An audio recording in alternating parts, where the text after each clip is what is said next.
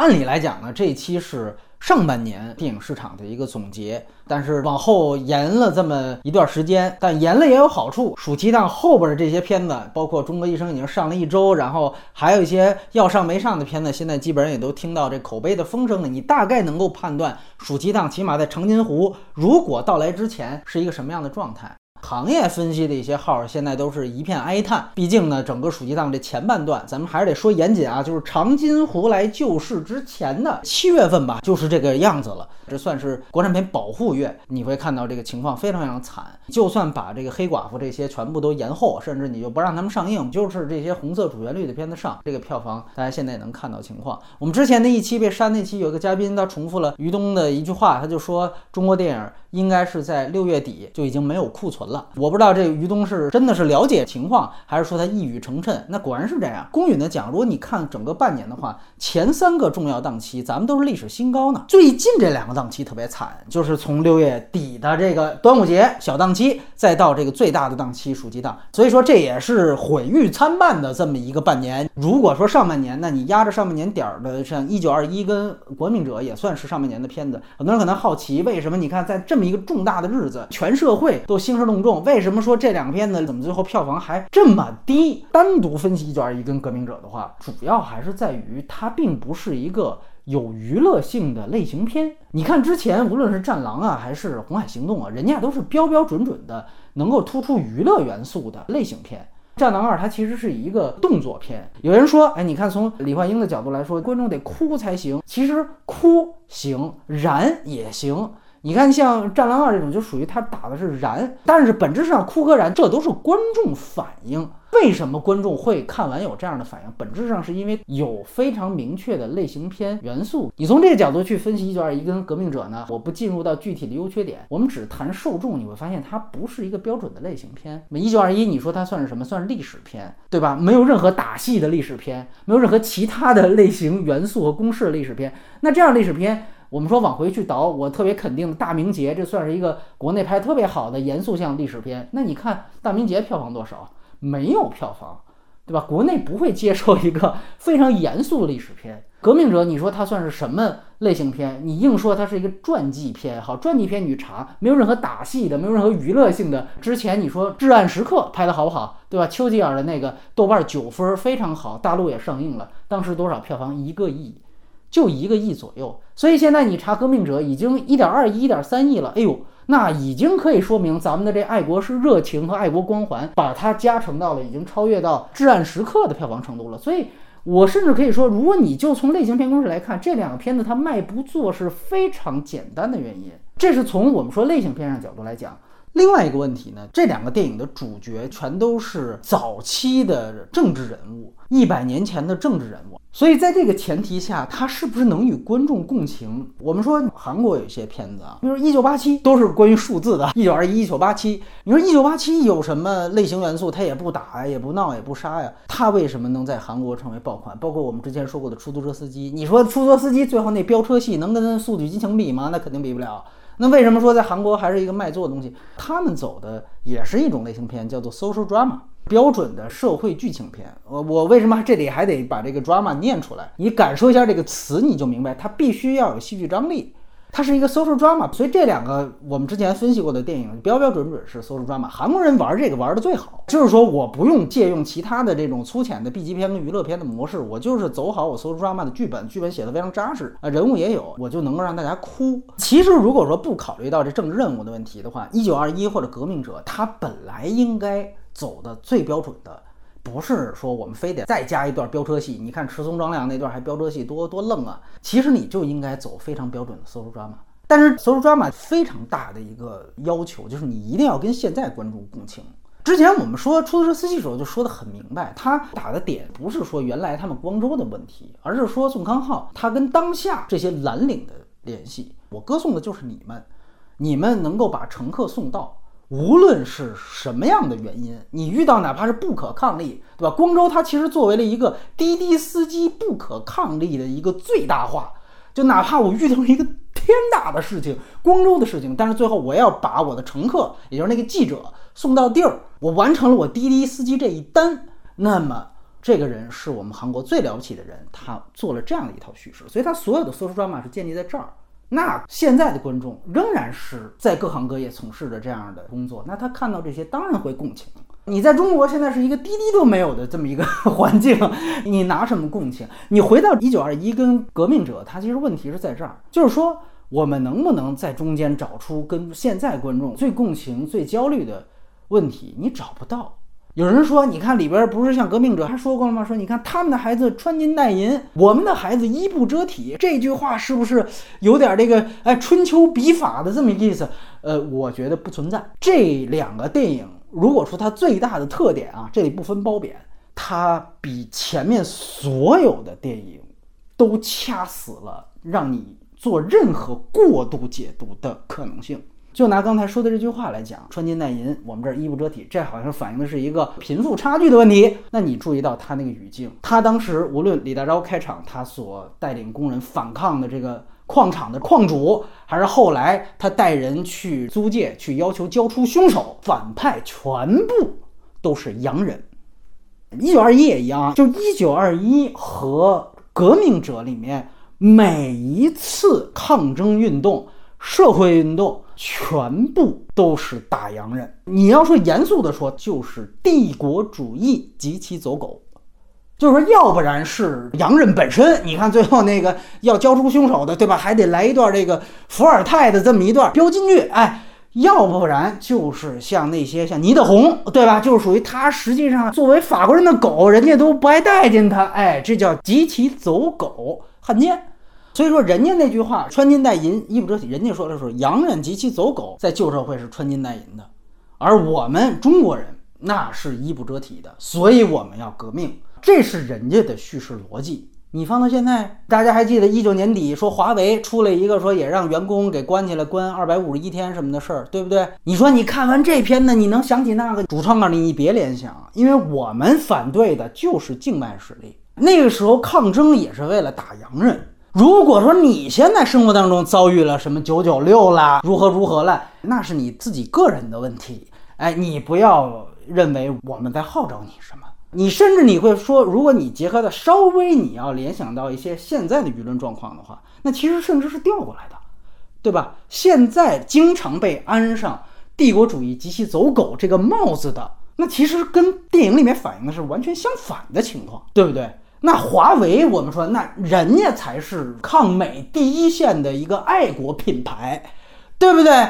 哎，所以如果说他发生了一些所谓劳资纠纷的事情，你就不要瞎逼联想，跟我们这个革命者跟一九二一里面诉说的这种，那可不是一码事儿。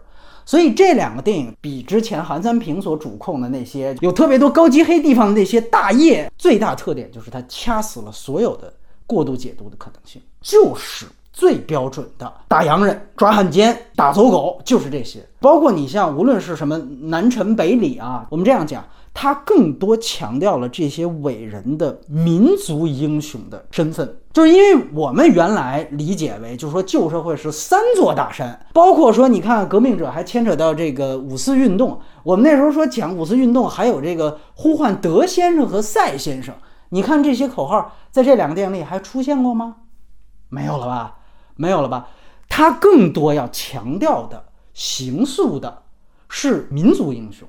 三座大山，你说其实这里面本质上还是有阶级矛盾。劳资问题其本质上就是产生阶级斗争的这么一个问题根源。但是呢，在这个电影当中，他更多的把它强调为，就是洋人欺负了中国人，我们要打洋人。变成了一个非常明确的打击境外势力及其走狗的这么一个电影，所以你从这个当中说寻找高级黑，那太累了。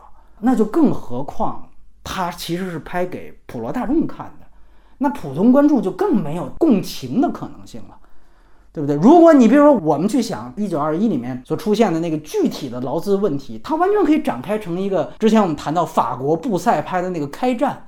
对吧？他完全可以拍一个非常有戏剧张力的、很 drama 的，完全没问题。但是不行，因为这样做的话，他一定会让你联想到当下。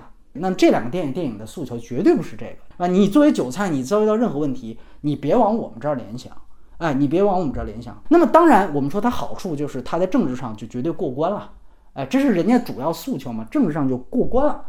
但是肯定在市场上就没办法产生更大的共情。你甚至会觉得他能够有现在这样的票房成绩，已经是他的最大值了。比如八佰也拍成这样，毫无战争戏呀，毫无这个。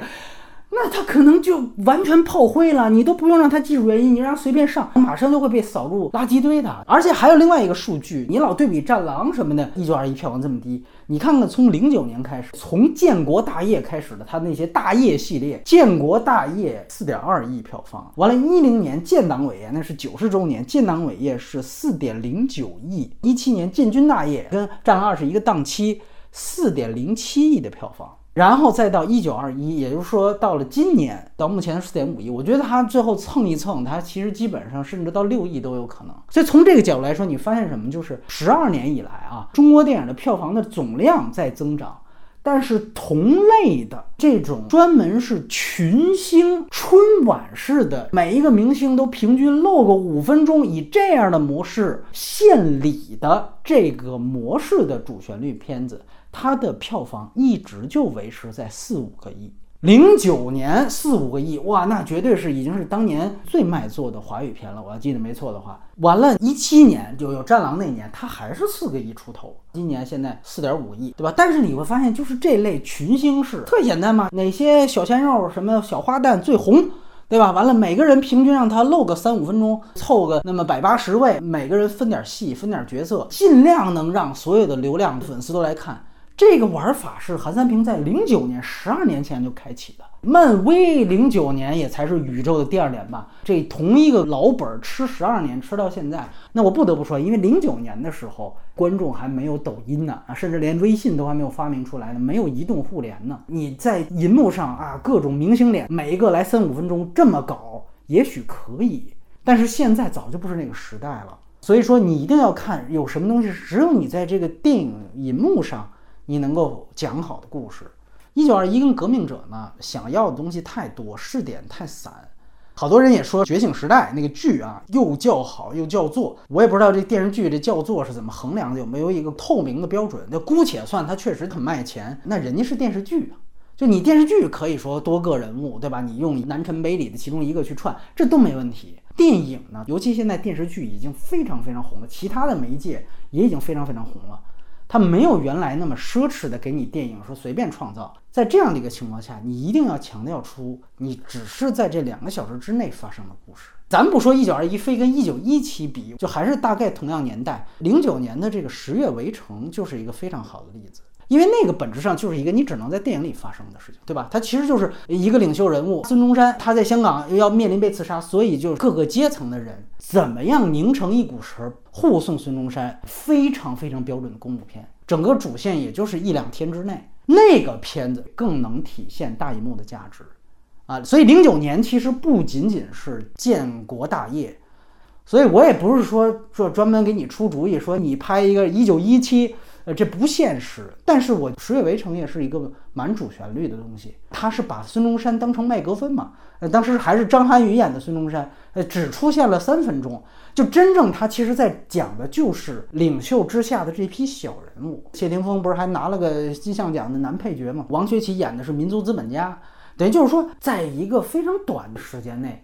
它是一个非常以小见大的故事。我很奇怪，就是你叫一九二一，但其实你这个电影拍了很多后几年的事情，甚至是后很多年的事情。冯小刚当年拍一九四二也没说就拍到特别特别厚的事情，还是要寻找一个适合在银幕上所放映的故事。这个道理不分你是不是主旋律。我们退回一万步，你说现在电影完完全全是已经变成了宣传工具了，那你宣传也得希望有宣传效果吧？你现在印一游泳健身的传单发这个传单，这是个宣传行为吧？你也要得想好了通勤时间的白领阶层上下班的地点，你时间空间都得算好了。完了，你进行你的传单的传播，对吧？你还得最好躲着点城管。就是你就算是宣传工作，你也肯定是希望达成它的宣传效果。几个月以来，从香港现在讨论一个词。叫忠诚的废物，我觉得这个词蛮重要的。什么叫忠诚的废物？就是说，你要说他们喊口号，那绝对是响。哎，你让我怎么喊怎么喊，你让我喊什么我喊什么。但你让他干实事儿，各种不行，这种叫他们忠诚的废物。像我们刚才提到这俩片都还好呢，还有一些你如果搜一搜票房榜，从后往前看啊，还有一些那主旋律片子一二百万，你拿着这么多经费，对吧？你这也是冲五个一工程奖的，你拍出来的一点响都没有，这样的团队你要他干什么？这不是忠诚的废物吗？以后的一个趋势挺让人觉得焦虑，是在于 OK，当然已经不是一个能拍颐和园的时代了，甚至八百的时代都已经过去了。现在只是全部都是主旋律的时代，但这些主旋律有没有用？你的宣传作用究竟能不能起到？雇的这批宣传人员是不是忠诚的废物？整个电影业不是怕只有主旋律，因为这几年早就是这样了。我们也不是没分析过，早就是这样了。怕就怕你，哪怕把所有的档期都让给你，你看漫威也不给你争，对吧？所有的进口片现在全都没了。舞台都让给你，你随便折跟头都可以，但底下观众昏昏欲睡，都出去上厕所买冰棍去了，那怎么办？忠诚度高，但是除此之外一无是处，那你就是忠诚的废物。但是啊，也许有人会说，你看从金刚川到现在，这些片子都不成了，是不是主旋律电影现在就不灵光了？这个判断我觉得过于草率了。且不说马上长津湖是不是就真一百个亿了啊？更重要还是看主旋律的类型。基本上我们说可以分两大类，一大类是歌颂自己，还有一大类是打击敌人。这是从表现方法上，你能大概粗略的分成的两个部分。一九二一和这个革命者，典型是歌颂自己那类的，这一类就回到我刚才说的这个逻辑里去。可是还有一类主旋律，它是打击敌人，那就不一样了。啊，一方面你听这个词，它是打击，它也能够跟类型片天然的结合在一起。之前卖座的《湄公河》还是《红海》《战狼》，就这些卖座电影，敌人越鲜明，越解恨，它这个票房就越高。有人还问了，那你说你像那个拍历史的，你《金刚川》什么不是也打击敌人吗？哎，这里就还有一个区别，包括长津湖，这都是历史上真实发生的事儿。战狼这种最大财富密码在哪儿？它恰巧是让电影触发了一种民众特盼望完成，但是现在还因为啊很多原因没能够完成的愿望，甚至你说准确点是怨念。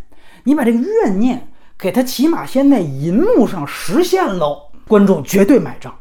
战狼二其实就占了这便宜。我们之前强调的就是意淫。造梦的另一面就是意淫嘛，就咱们当时就是想看着说，现在你别老叶问啊，你就是现在我就得把美国人打趴下了。那哎，人战狼二做到了，所以就行。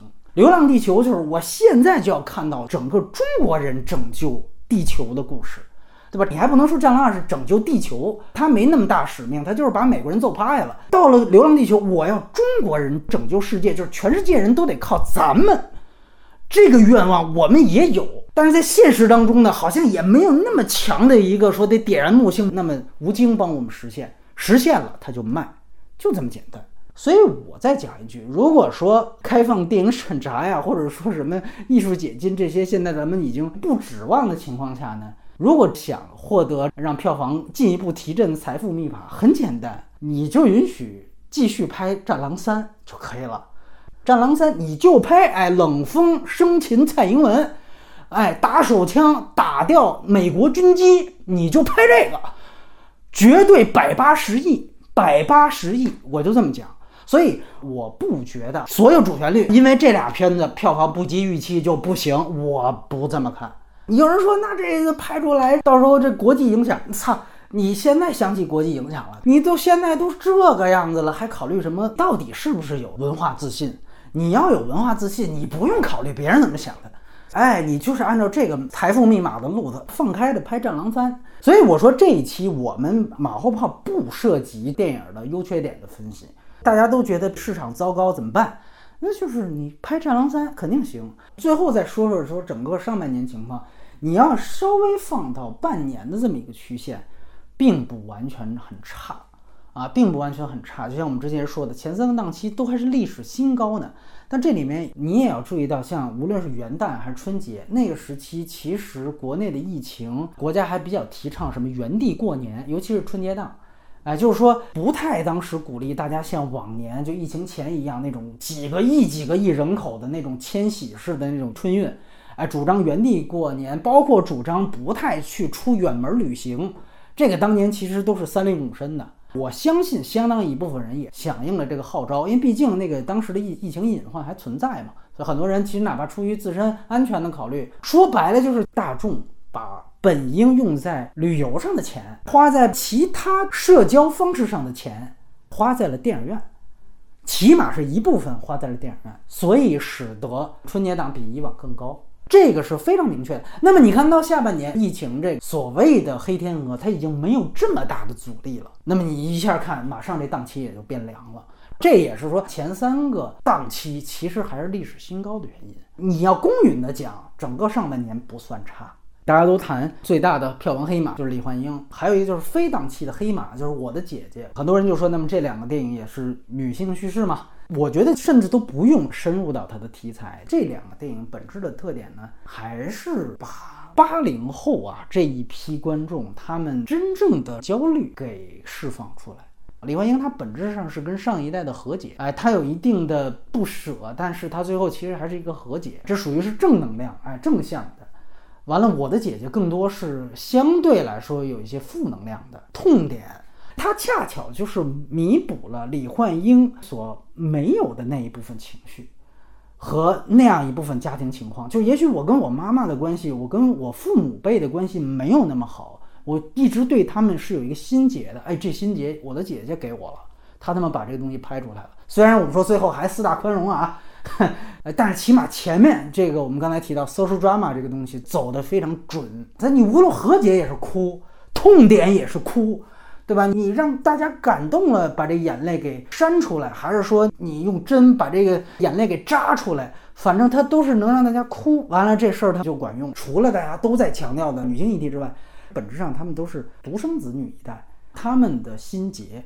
那么你如果说展望以后，不仅是下半年了，整个你电影要往未来看。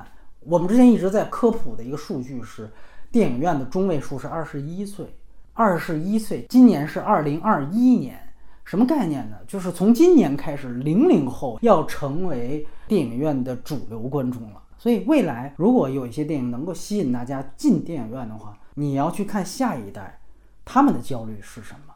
甚至你都不说下一代，因为二十一岁嘛，都大学都快毕业了，对不对？你要是这个上学早，大学都应该快毕业了，对吧？他们那一代的集体潜意识是什么？这些潜意识甚至他们自己都不知道。我们的集体意识是什么？也都是得看各种分析、各种文化现象，我们跟他们的互动当中才产生。哦，原来我们的痛点在哪？